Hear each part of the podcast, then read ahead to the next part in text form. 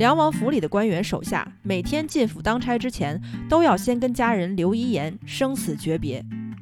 一天如果相安无事，晚上顺利回家，一定要和全家老小庆祝自己又多活了一天。不读好书，只读有趣的。我是主播小书童。今天继续讲张其贤的《洛阳城一千零一夜》。五代十国的梁太祖朱温是唐朝末年的权臣，也是改朝换代、终结大唐的那个男人。唐昭宗天复元年封为梁王，当年朱温统帅凉州、兖州、运州、华州四镇，依托汴梁，与皇朝大将秦宗权鏖战了四年，最终大败秦兵，延续了唐朝基业二十余年。朱温是军人出身，在汴梁时刚刚三十岁出头，征战杀伐，性情阴险凶狠，身边的人稍微不听话就要被杀头。梁王府里的官员手下，每天进府当差之前，都要先跟家人留遗言，生死诀别。一天如果相安无事，晚上顺利回家，一定要和全家老小庆祝自己又多活了一天。梁王府上的宾客面对朱温时也战战兢兢，如履薄冰。朱温有时候会接见一些进士及第的文人，遇到有文采的就留在身边。有个叫杜荀鹤的人在长安中了进士，前来投靠朱温，把自己写的诗文送到梁王府上，附上了自己的名片，希望求见。当时朱温与秦宗权的战事吃紧，看了一眼诗文，不置可否，就忙正事儿去了。朱温接见文人有个规矩。但凡有进士求见，通报姓名以后，只要没有等到朱温的明确答复，都是不能走的。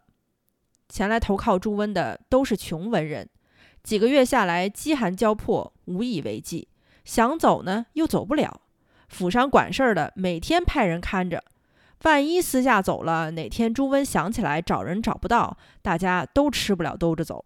杜荀鹤自己花钱住旅店。每天都去梁王府报道、打听消息，在客房里等着被召见，一等就是几个月，盘缠花光了，又冷又饿，无依无靠，活得像个乞丐一样。一天早上，朱温在偏殿忽然想起有这么号人，就问手下：“杜荀鹤还在不在？”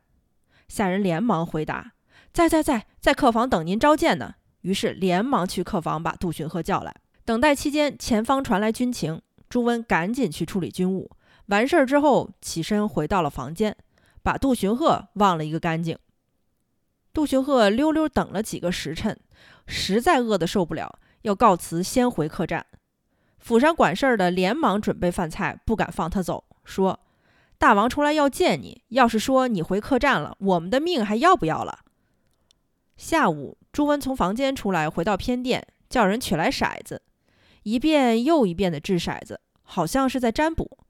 但是总也掷不出他想要的点数，掷着掷着，朱温有点来气，几次怒视左右，把手下都吓得在边上缩成一团，瑟瑟发抖。朱温把骰子倒了倒手，大喊一声：“杜荀鹤！”猛地掷出，六只骰子都是红色，这下高兴了，面色也缓和下来，连连说道：“这个倒霉秀才，赶紧让他滚进来！”府上管事儿的领着杜荀鹤到了院中间，让他弯腰拜见。朱温说：“秀才不用行此大礼。”杜荀鹤连忙答应，吓得直冒冷汗。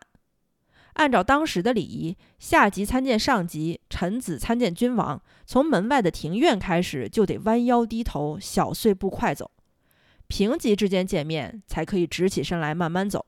杜荀鹤进殿后拜谢两次，朱温给他赐了个座。杜荀鹤还在惊恐之中，魂不附体。朱温慢慢悠悠地说。早就听说过你了，杜荀鹤连忙站起来，又要到殿外台阶下拜谢。朱温说：“免了，免了。”于是杜荀鹤再次回到座位上。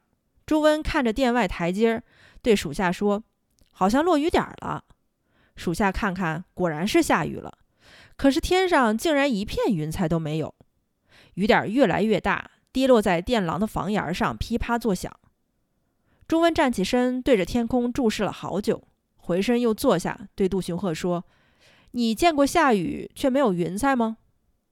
杜荀鹤谨小慎微地回答道：“还真是没见过。”朱温笑了，说：“光下雨没有云彩，这是老天在哭呢，是什么好兆头吗？”说完，突然又大笑起来，对属下说道：“拿纸笔来，请这位秀才做首诗，就说这光下雨没云彩的事儿。杜荀鹤面对朱温坐立不安，一听让他就地取景写诗，慌忙起身，想都没想就写下了一首七言绝句。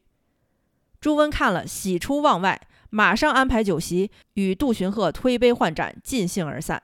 席间连连夸奖杜荀鹤：“今天呢，时间仓促，明天专门为你再开一席。”梁王如此高兴，原来是因为杜荀鹤的诗把马屁拍得恰到好处。同是乾坤事不同，雨丝飞洒日轮中。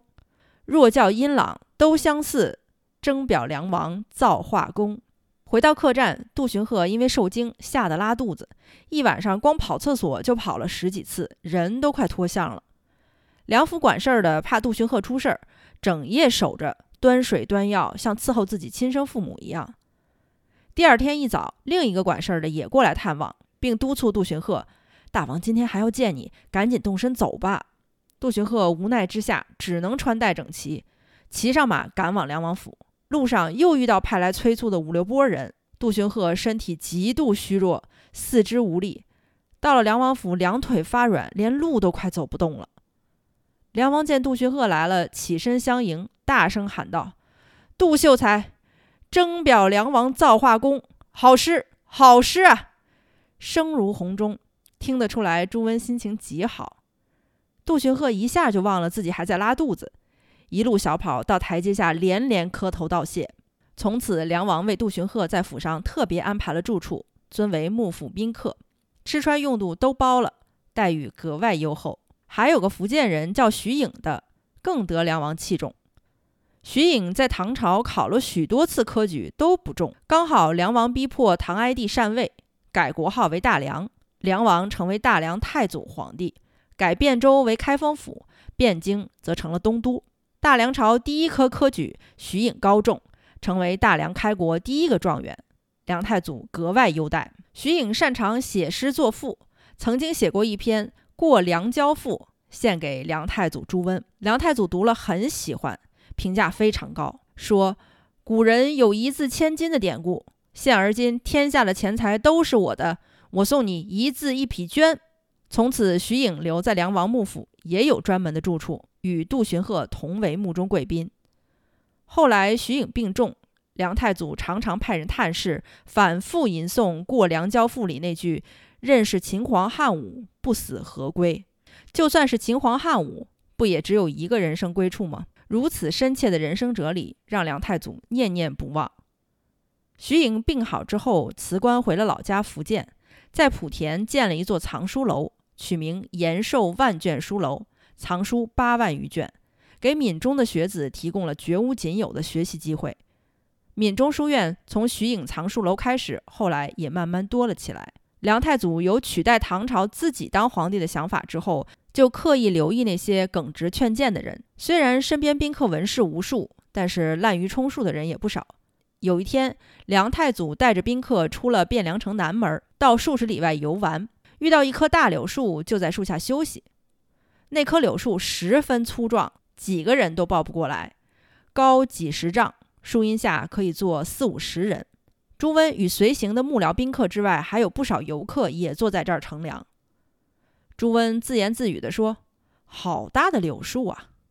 说完，看着自己的幕僚宾客，宾客看这意思，纷纷站起来附和道：“好柳树，好柳树。”朱温慢慢悠悠的又说：“这么好的柳树。”可以拿来做战车的车头啊！队伍末尾的五六人也站起来应和：“没错，没错，就得做车头，做车头。”这时候，朱温回头看了看宾客队伍里有个叫敬祥的，敬祥心领神会，起身说道：“柳树虽然好，但是做战车车头的应该是夹榆木，柳树可不行。”朱温听后大喝一声：“你们这群穷酸文人，柳树能做车头吗？车头那得是夹榆木才能做的。”你们不分对错，只知道溜须奉承，看来秦朝指鹿为马还真有此事。回头对身边的武士大声喊道：“还等什么？”武士上前把溜须迎合的几个宾客捆绑起来，以阿谀谄媚的罪名当场杀掉。其他宾客吓得魂不附体，瑟瑟发抖。梁太祖阴险多疑，比古时候的暴君有过之无不及，而性情喜怒无常。不过他善用权术，的确有过人的地方。洛阳城唐末以来两次屠城都与两太祖朱温有关。一次黄巢攻打长安，朱温率军经过洛阳，大肆掠夺；另一次是秦宗权在汴州吃了朱温的败仗，回洛阳泄愤，致使一代名城洛阳生灵涂炭。